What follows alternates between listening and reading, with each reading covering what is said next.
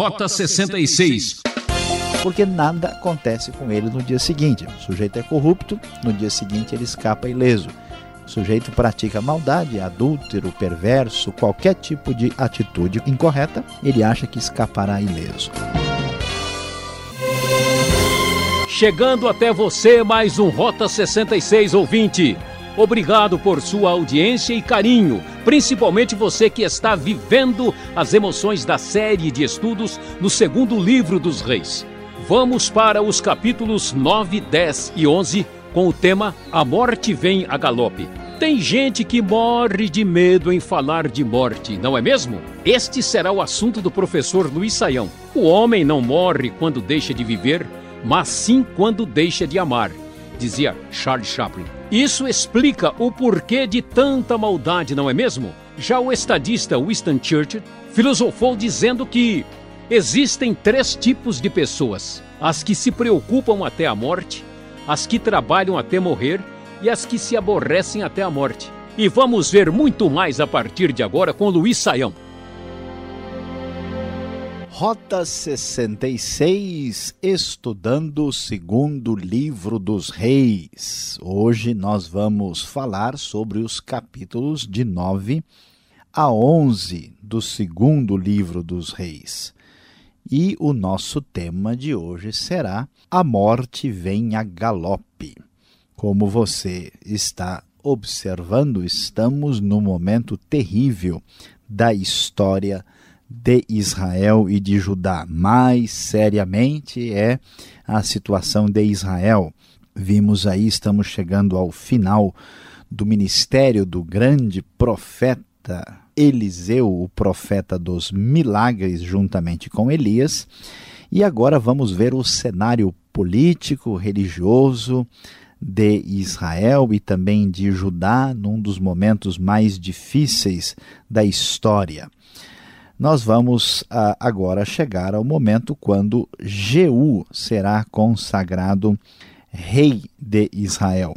E Jeú vai ter um, um reinado mais prolongado, o texto vai dedicar atenção à época em que ele foi rei, e depois vamos uh, observar aqui o reinado da rainha Atalia em Judá, quando ela vai perder a sua posição para o rei Joás. Mas vendo o que de fato acontece, podemos observar o que o texto da nova versão internacional da Bíblia nos diz aí sobre o episódio de como Jeú se torna rei em Israel.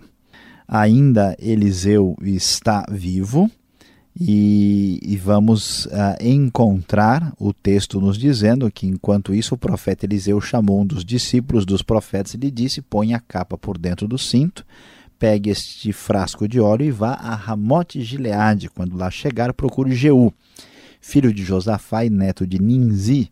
Dirija-se a ele e leve-o para uma sala longe dos seus companheiros. Depois, pegue o frasco, derrame o óleo sobre a cabeça dele e declare Assim diz o Senhor, eu o estou ungindo rei sobre Israel. Muito bem, Jeú é ungido rei de Israel, mas ainda neste momento nós temos Jorão reinando em Israel e Jorão era um rei muito mau e perverso da família de Acabe.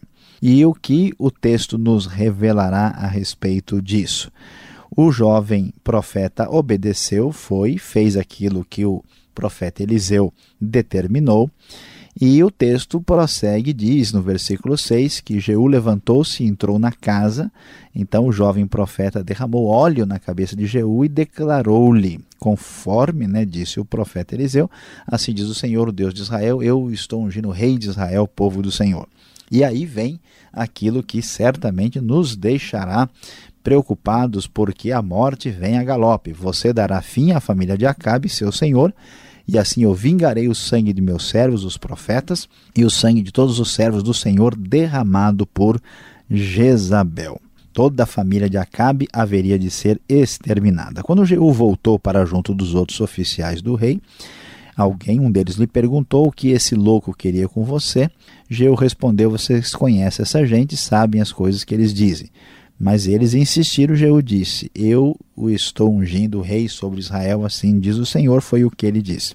Imediatamente eles pegaram os seus mantos, estenderam sobre os degraus, em seguida tocaram a trombeta e gritaram: Jeú é rei. Mas as coisas não serão tão fáceis assim, porque Jorão ainda está no trono e há uma conspiração agora de Jeú, filho de Josafá, contra o rei uh, Jorão. E, e, diante dessa situação, nós vamos ler que Jeú uh, pede apoio para aqueles que estão acompanhando esta situação da sua nova posição e pede não deixe que ninguém não deixe ninguém sair escondido da cidade para nos denunciar em Jezreel. Ele subiu em seu carro, foi para Jezreel porque João Jorão estava lá se recuperando e Acasias, rei de Judá, tinha ido visitá-lo. Ele então conversa com a sentinela da torre de vigia de Jezreel e a conversa não é uma conversa muito pacífica. E o texto vai prosseguir e dizer que Jorão ordenou que preparassem seu carro de guerra, o rei de Israel, né, que ainda está no cargo, e assim que ficou pronto, Jorão e Acasias saem ao encontro de Jeú. Eles o encontraram na propriedade, atenção, propriedade de Nabote. Lembra de Nabote, que havia sido morto de maneira covarde por Acabe? Pois é, Jorão, quando ele vê Jeú, ele pergunta se Jeú vem em paz. E Jeú é muito direto e diz: escuta, não podemos ter paz, porque você continua com a idolatria e a feitiçaria de sua mãe Jezabel. E assim, então, Jorão percebe o que aconteceu e grita para o Acasias, amigo dele, o rei de Judá: traição, Acasias. Mas Jeú disparou seu arco com toda a força e atingiu Jorão nas costas, e a flecha atravessou-lhe o coração e ele morreu. E Jeú então mandou que o cadáver fosse jogado na propriedade de Nabote, porque aquilo que a gente faz de cruel e de perverso, mais cedo ou mais tarde nos alcançará. E aqui nós vemos o resultado das práticas de Acabe agora atingindo a sua família. Lembre-se da advertência que o Senhor havia proferido contra Acabe.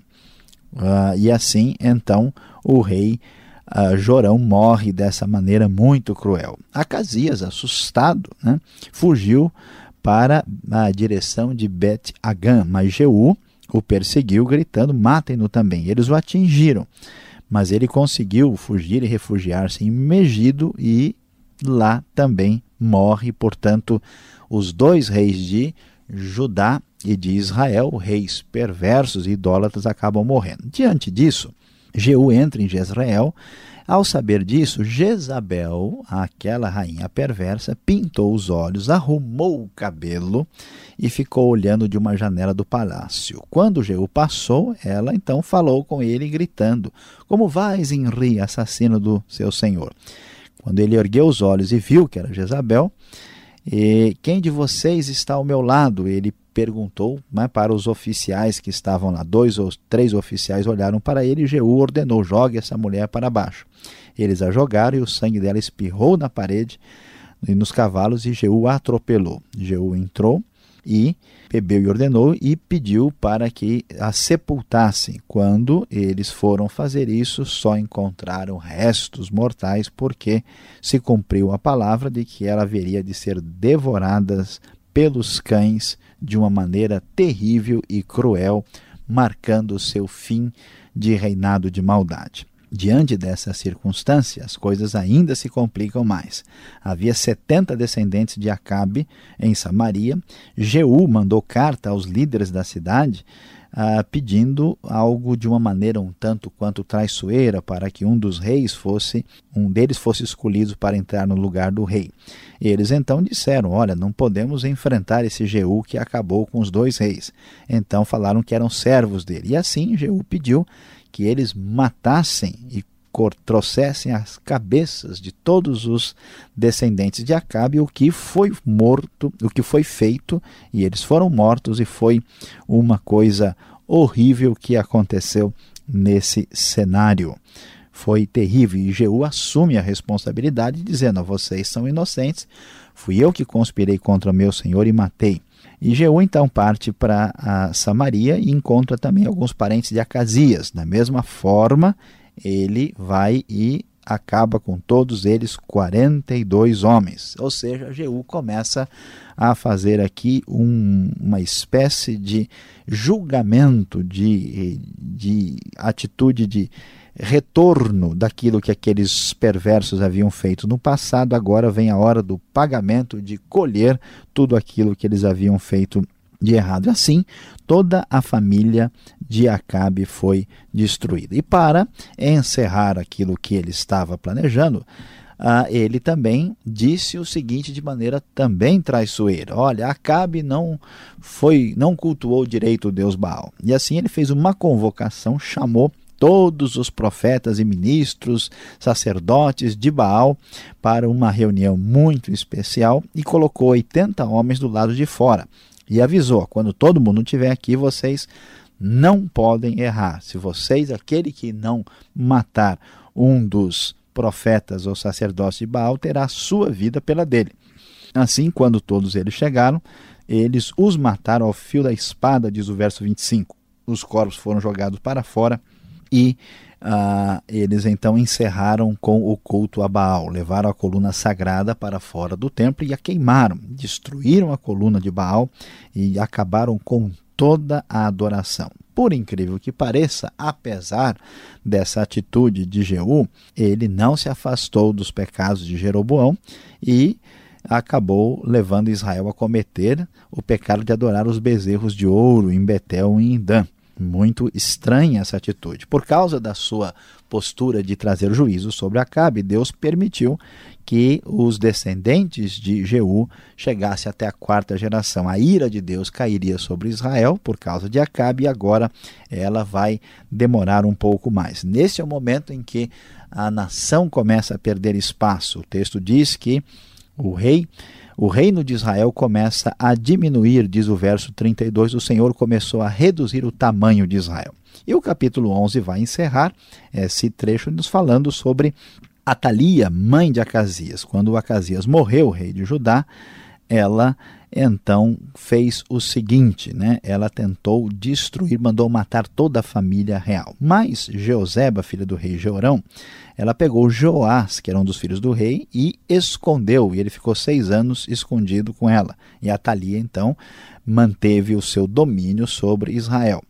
E o sacerdote Joiada, vendo o que estava acontecendo, ele planejou algo para mudar esse cenário. Ele deu ordem aos líderes dos batalhões de 100 e que obedeceram. Cada um deles levou seus soldados, tantos que estavam em serviço nos sábados como os que estavam saindo. Então ele deu aos líderes dos batalhões as lanças e escudos que haviam pertencido ao rei Davi, que estavam no templo. Os guardas posicionaram-se em volta do rei, junto ao altar, do lado sul. Depois Joiada trouxe para fora Joás, o rei que estava escondido. O filho do rei colocou nele a coroa e lhe entregou uma cópia da aliança e o proclamaram o rei ungindo e o povo aplaudia e gritava viva o rei. Atalia, sabendo disso, foi ao templo, onde ela viu o rei em pé junto à coluna, conforme o costume. Os oficiais tocadores da corneta estavam ao lado do rei e todo o povo se alegrava. Atalia rasgou as vestes e gritou: É traição. Nesse momento, sob o comando de Joiada, ele disse: Levem-no para fora, por entre as fileiras, e matem a espada quem a seguir. Eles aprenderam e o levaram ao lugar onde os cavalos entraram no terreno do palácio e lá a mataram. Assim Joiada fez uma aliança entre o Senhor, o rei e o seu povo, para que fossem o povo do Senhor. Também fez um acordo entre o rei e o povo. E o povo foi ao templo de Baal, derrubou, despedaçaram os altares e os ídolos e mataram matando sacerdote de Baal em frente dos altares. E Joás começou a reinar aos sete anos de idade. Veja quanta morte, quanta destruição, quanta dor, quanto problema. Tudo isso foi resultado da idolatria, do afastamento de Deus que trouxe tanta desgraça sobre Israel. Que isso nos sirva de lição para prestarmos atenção ao qual é o preço da apostasia, do afastamento de Deus.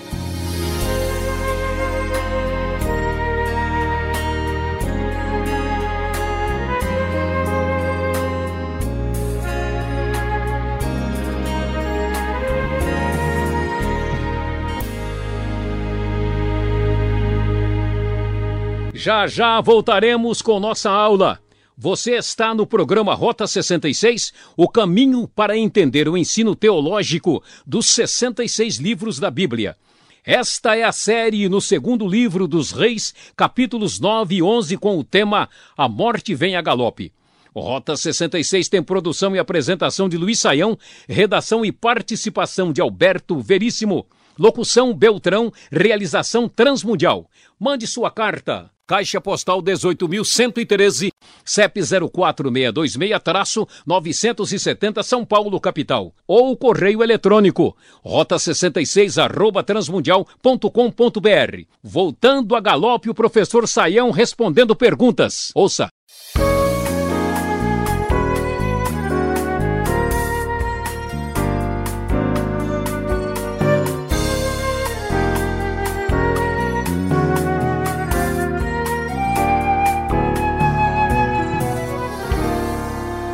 Muito bem, Rota 66 de hoje, a faca está correndo, a espada está dançando. Professor Luiz Saião, como Deus pode aprovar tantos assassinatos, mortandade? Geu não está exagerando, não? Pastor Alberto, de fato a história ela é doída, né? Ela tem tanta coisa aqui que a gente nem deve ler de noite, tanto assustador que é o cenário aqui. Mas veja, uh, o que, que nós vamos descobrir é que nós vivemos no mundo caído. E nesse mundo caído, infelizmente, é necessário resistir ao mal de uma maneira dura e objetiva. E, e, então o que acontece? A gente está olhando as coisas agora do ponto de vista só do que a gente está vendo, mas a grande verdade é que a dinastia de Acabe foi um negócio assim assustador, terrível, apavorante. Né? Eles mataram muita gente e agora vem assim o troco. Sem dúvida, Jeú exagerou e ele vai ser, inclusive, punido por isso mais tarde também, porque tudo que se planta se colhe. E a gente deveria entender isso aqui mais ou menos assim como a gente entende, por exemplo, os exageros uh, de pessoas da história. Veja o que Nero fez, veja o que Hitler fez, o que Stalin fez, e depois os resultados são inevitáveis. Então Deus não está aprovando simplesmente assassinato, está permitindo que aquilo que foi plantado seja colhido, e este é o resultado que vemos aqui. O momento mais esperado no segundo livro dos reis é o verso 30 do capítulo 9, professor. Veja só. Jezabel, ela recebe a, a chegada, a visita de Jeú, que vem com toda a sede de acabar com a vida dela, e ela ali toda pinta os olhos, enfeita a cabeça, olha no espelho ainda, pela janela, ela está toda ainda se produzindo. Por que essa atitude dela é, quando a morte e se aproxima? Pois é, pastor Alberto, é meio estranho a gente ver isso e várias pessoas ao ler esse texto acabam tendo uma visão assim meio estranha, meio diferente, né? A gente pensa, será que ela queria seduzir o Jeú? Né? Será que ela uh, queria né, propor alguma coisa? A, visão que a gente tem assim de uma maneira mais ocidental e contemporânea passa principalmente pelos cenários de Hollywood. Mas, na verdade, é, Jezabel é uma rainha fenícia. E como rainha fenícia, ela pretende morrer. Então, o foco aqui não está propriamente numa situação sedutora de usar isso, mas de morrer como rainha da posição que ela tinha dentro do seu contexto cultural. É essa a razão por que ela se produz sabendo que enfrentará a morte em breve. E que morte, hein? Agora, seria justificável uma guerra santa, entre aspas falando, isso tem alguma vantagem neste momento? Pastor Alberto, a, a guerra santa ela é um, uma coisa semelhante ao que nós temos aqui. Qual é a ideia da guerra santa né, que existe em diversas religiões no mundo? É a ideia de que a gente vai combater o mal religioso através da violência e da força bruta. E o que vamos ver aqui é a destruição do culto de Baal sendo feito dessa maneira. Quando chegamos no contexto do cristianismo, que a gente vai ver que é um upgrade em relação à revelação do Velho Testamento, em nenhum momento o Senhor Jesus e os discípulos sugeriram que a mensagem da nova aliança possa ser conquistada por meio de guerra. Infelizmente, através da história, através das cruzadas, da Inquisição e de outros movimentos uh, de, do mundo todo, nós temos visto pessoas praticarem guerra até na Terra Santa em nome de Deus mas nós não temos justificativa neotestamentária para repetir esse tipo de procedimento que a gente vê aqui. Então não se espera que nenhum cristão ou qualquer outra pessoa, vendo alguém que ele considera infiel, que ele tente resolver o problema religioso a partir da força da espada. Isso não é parâmetro de Jesus. Agora Israel parece que está perdendo terreno, é o que mostra o texto, né? E outra pergunta curiosa, vai, vai junto com essa. Uma criança pode tornar-se rei e governar uma nação? Joás tinha sete anos de idade.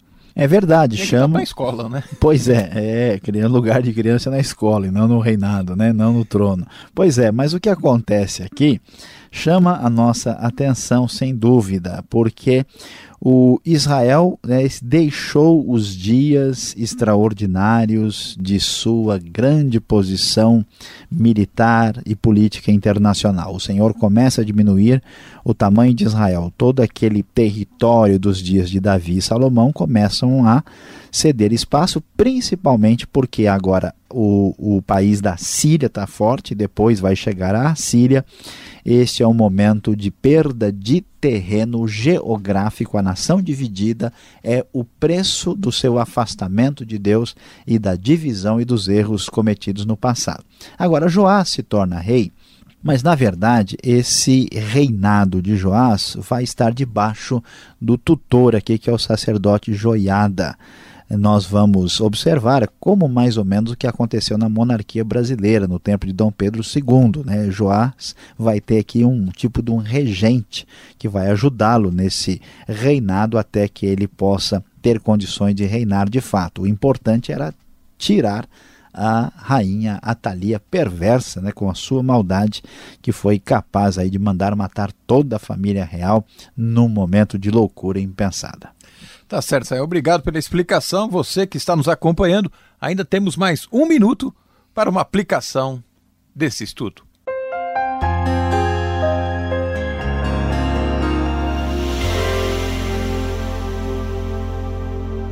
Hoje no Rota 66, você acompanhou os capítulos de 9 a 11 do estudo do segundo livro dos Reis. E sim, talvez acompanhou preocupado porque ouviu que a morte vem a galope. E a morte veio a galope sobre a casa de Acabe, sobre Jezabel, sobre Atalia, sobre Acasias. Foi realmente uma história lamentável e muito triste. Agora, vendo tudo que estamos percebendo nestes capítulos e observando o cenário da realidade dos dias de hoje, nós vamos descobrir que muitas pessoas fazem aquilo que conscientemente eles sabem que está errado. Persistem na maldade, no pecado, na injustiça, na idolatria, no erro, em todo tipo de coisa condenável. E é impressionante que a pessoa se sente motivada a prosseguir, porque nada acontece com ele no dia seguinte. O sujeito é corrupto, no dia seguinte ele escapa ileso. O sujeito pratica maldade, adúltero, perverso, qualquer tipo de atitude incorreta, ele acha que escapará ileso. Olha, a grande verdade, a grande lição que vemos nestes capítulos é que mais cedo ou mais tarde, toda maldade será castigada. Não vale a pena entrar por um caminho desse. Como você sabe, toda maldade será castigada. Prosseguir por esse caminho é pura roubada.